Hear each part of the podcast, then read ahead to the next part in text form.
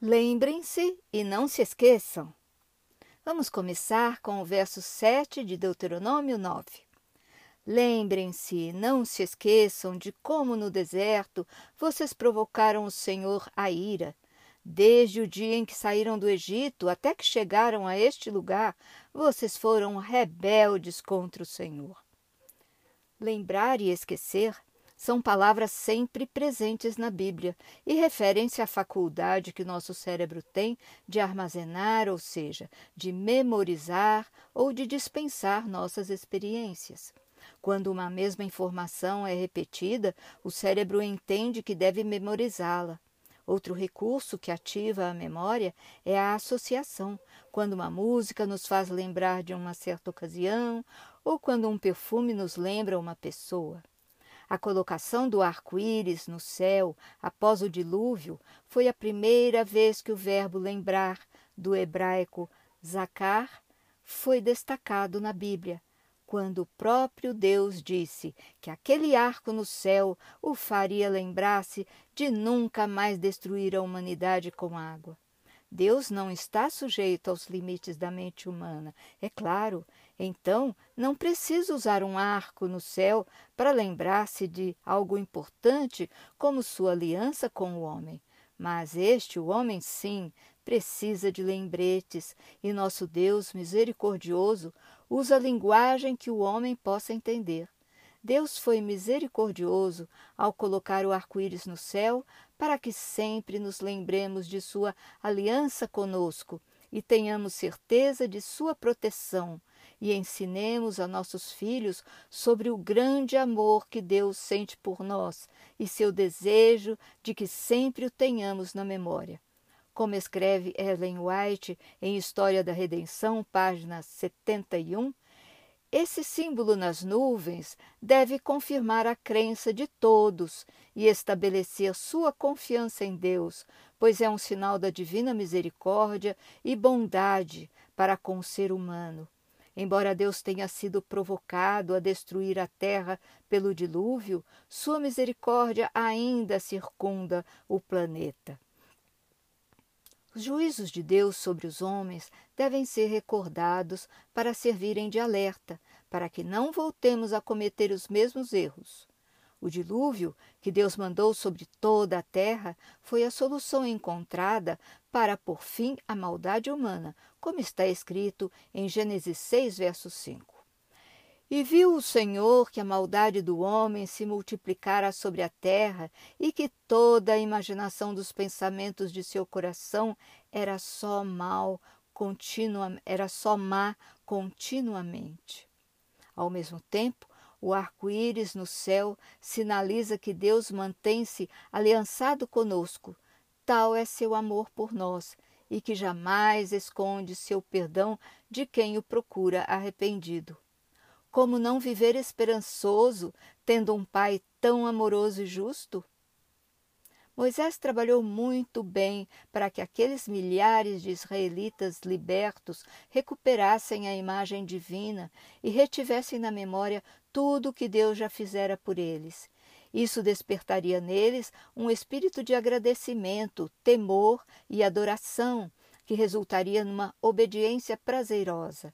E o livro de Deuteronômio cuida de recapitular a ação divina sobre seu povo, desde a saída do Egito até quando a nova geração chega às fronteiras de Canaã. Reconheçamos que, para nós, no século XXI, as palavras de Moisés, inspiradas por Deus, servem ao mesmo propósito. Todos somos peregrinos neste mundo árido e sedento de amor e de justiça, onde nos mantemos reféns do pecado a menos que aceitemos a salvação que Cristo comprou para nós na cruz, pagando com seu sangue imaculado o preço de nossas transgressões. Todo esse plano gratuito de salvação, em que somos os únicos beneficiários, precisa ser aceito e mantido vivo em nossa memória, para guiar nossos passos até a Canaã espiritual, a nova Jerusalém, a definitiva terra prometida. Que tipo de povo Deus queria que Israel fosse? Nação escolhida, reino de sacerdotes, para dar testemunho do Deus santo e verdadeiro a todos os povos e nações do mundo. Esse é o chamado divino registrado em toda a Bíblia e que soa agora também em nossos ouvidos, para que seja atendido. Conhecendo perfeitamente o homem que criou, Deus usa através dos tempos a linguagem que mais se adapte a cada um.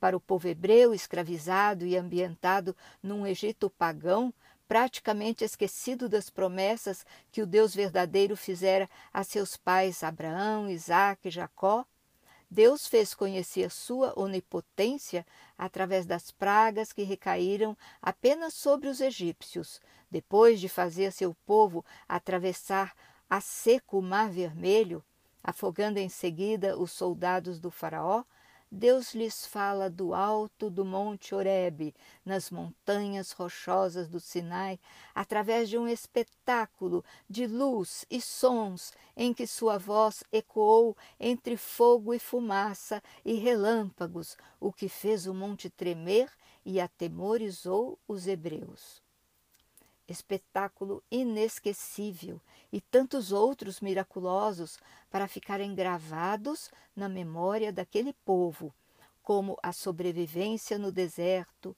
o maná suficiente e diário e duplicado no sexto dia para que não faltasse no descanso sagrado do sábado.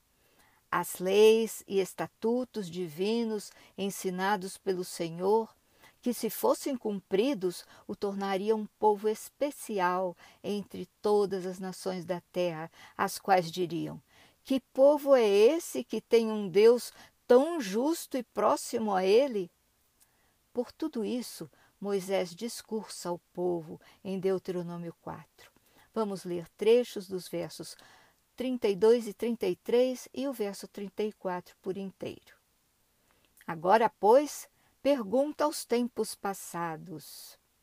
Se algum povo ouviu falar a voz de algum Deus do meio do fogo, como tu a ouviste, ficando vivo, ou se um Deus intentou ir tomar para si um povo do meio de outro povo, com provas e com sinais e com milagres e com peleja, e com mão poderosa, com braço estendido e com grandes espantos, segundo tudo quanto o Senhor, vosso Deus, vos fez no Egito aos vossos olhos. Moisés recapitulou para aquela geração prestes a entrar em Canaã toda a ação divina, desde a criação do homem até aquele momento, com o propósito de levar os israelitas a reconhecerem e assimilarem que o Senhor seu Deus era o único e verdadeiro Deus, a quem deviam amar sobre todas as coisas, serem gratos e obedientes em resposta às provas de amor que dele recebiam, além da certeza de que jamais seriam abandonados.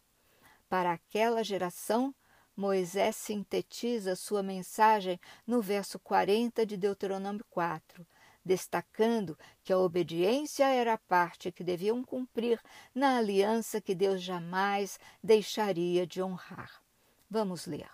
Guarda, pois, os teus estatutos e os seus mandamentos, que te ordeno hoje, para que te vá bem a ti e a teus filhos depois de ti, e para que prolongues os dias na terra que o Senhor teu Deus te dá para todo o sempre.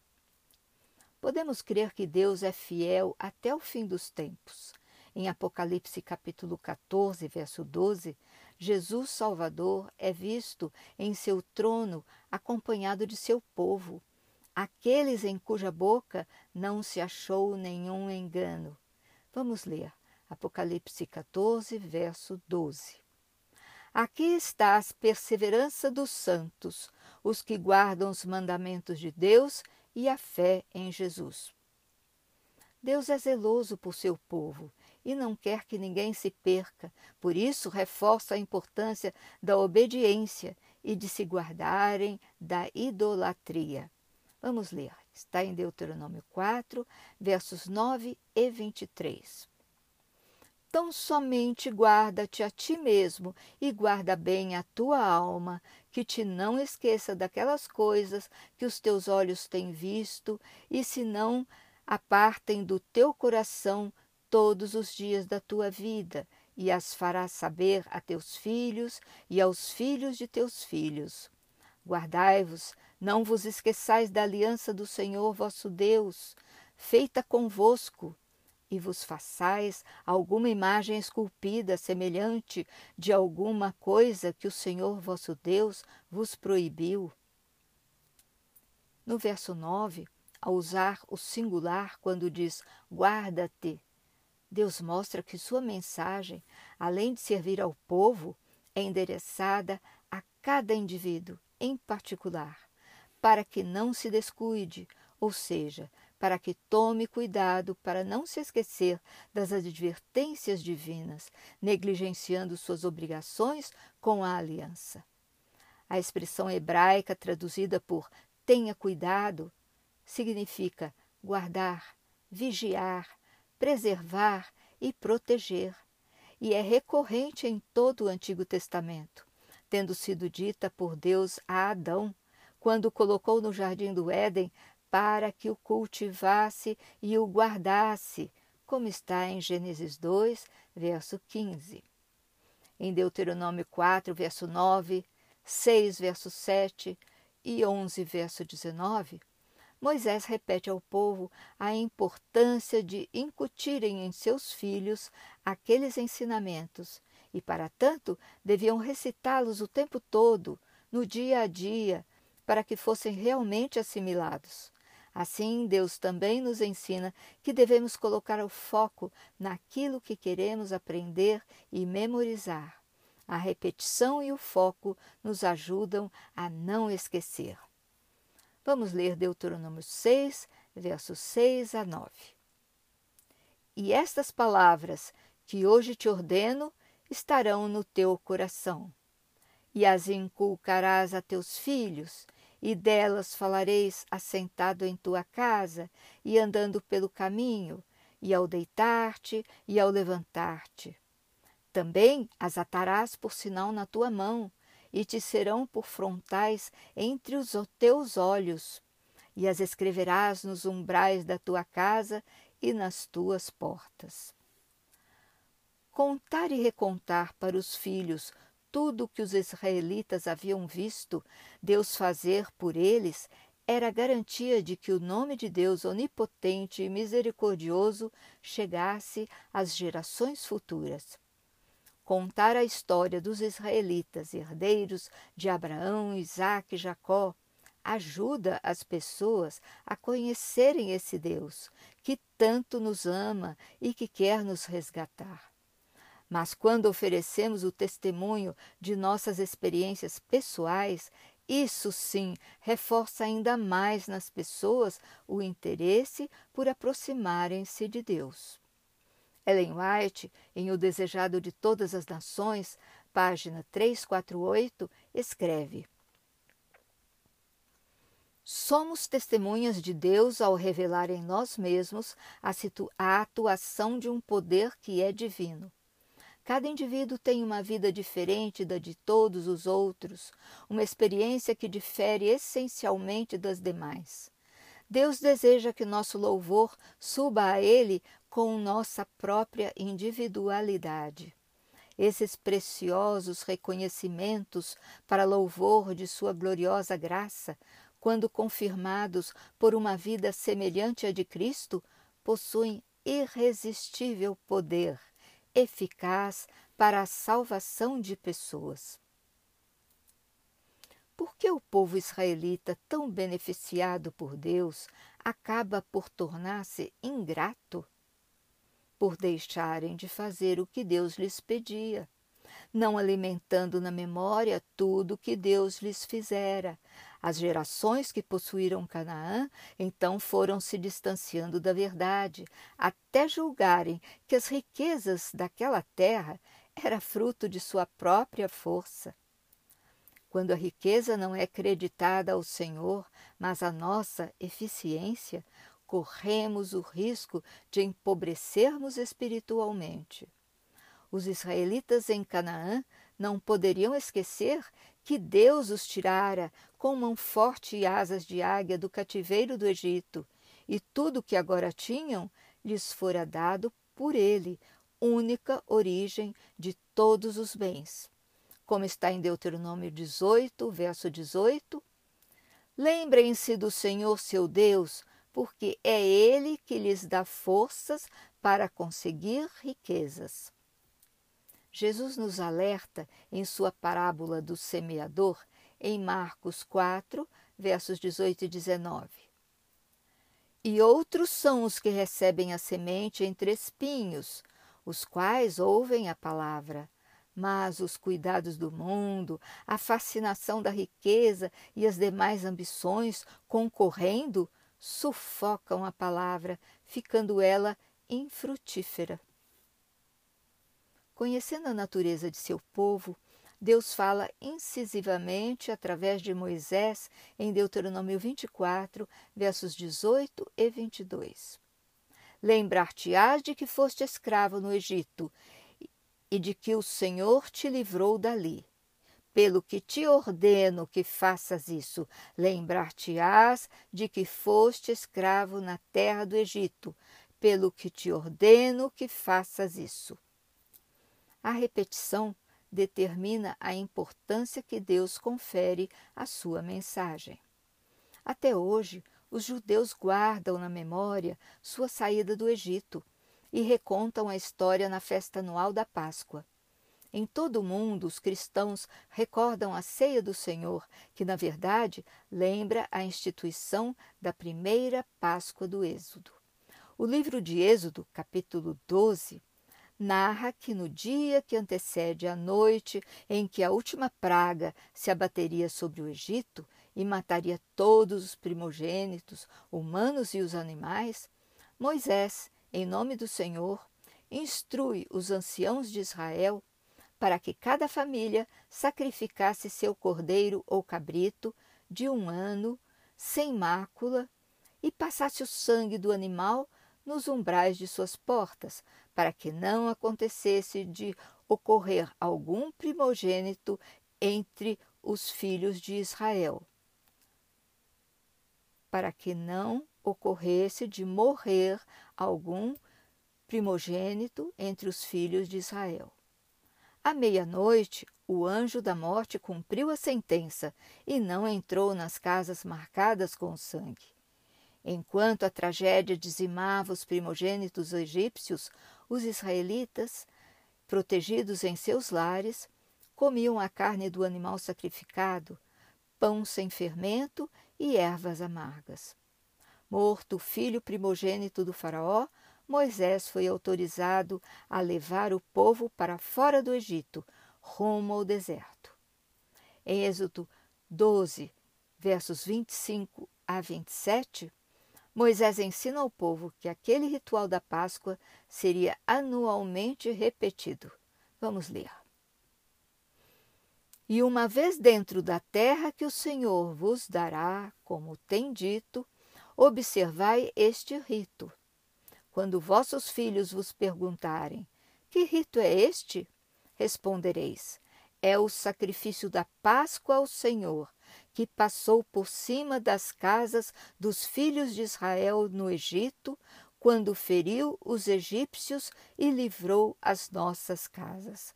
Então o povo se inclinou e adorou. O Deus que libertou miraculosamente os hebreus do cativeiro egípcio é o mesmo Deus que mandou seu Filho para nos libertar do pecado e isso cabe a nós jamais esquecer. Quando os cristãos de hoje, a, para os cristãos de hoje, a Páscoa simboliza a libertação do pecado, como ensina o apóstolo Paulo em 1 Coríntios, capítulo 5, verso 7. Pois também Cristo, nosso Cordeiro Pascal, foi sacrificado. A história passada nos ajuda a fazermos melhores escolhas. Por isso faz sentido a frase que o filósofo George Santayana colocou na entrada do campo de concentração de Auschwitz. Quem não se lembra da história está fadado a vivê-la novamente. É isso mesmo. Através da memória, revivemos situações passadas, buscando identificar nossos erros para não mais incorrer neles. É trazendo a lembrança do passado para o presente que reconhecemos que pecamos e podemos nos arrepender sinceramente e então receber o perdão que Cristo anseia por nos oferecer.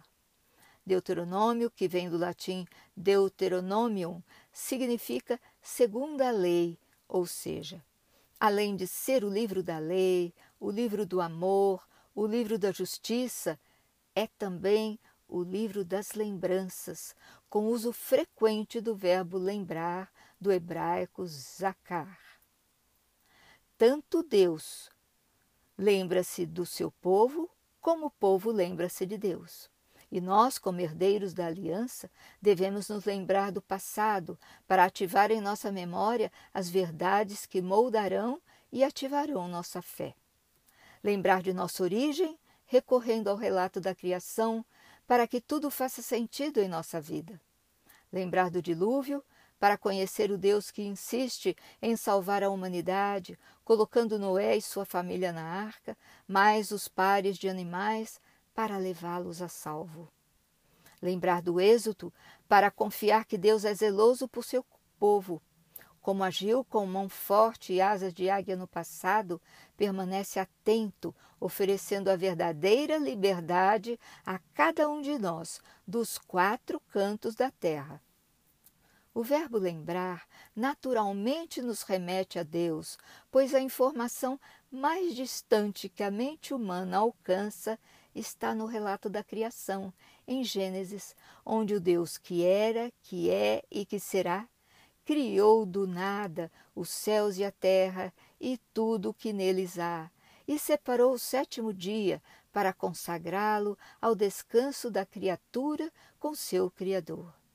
Assim, o sábado tornou-se o lembrete eterno da criação, o memorial da criação, o presente que o Pai misericordioso entregou ao Filho como parte fundamental para a sua sobrevivência neste mundo, rumo aos braços do Cristo Redentor. O guia de estudos salienta que o quarto mandamento da guarda do sábado, tanto quanto o quinto, que fala de honrar pai e mãe, usam respectivamente os verbos lembrar e honrar na forma imperativa positiva, enquanto os demais mandamentos estão na forma negativa. O quarto mandamento promete o sábado eterno na Nova Jerusalém, e o quinto mandamento promete vida longa. Vamos concluir com a mensagem de esperança de Ellen White em sua obra Vida e Ensinos, página 204. Ao recapitular nossa história, revendo cada passo de nosso progresso até o momento atual, posso dizer: Louvado seja Deus!